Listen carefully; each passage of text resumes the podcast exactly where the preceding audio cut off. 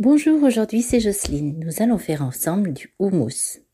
Pour cela, il vous faut une boîte de pois chiches de 300 ou 400 grammes environ, deux cuillères à soupe de tahini, c'est de la crème de sésame et c'est très riche en calcium et en phosphore, le jus d'un demi-citron, de l'huile d'olive, du sel et deux gousses d'ail.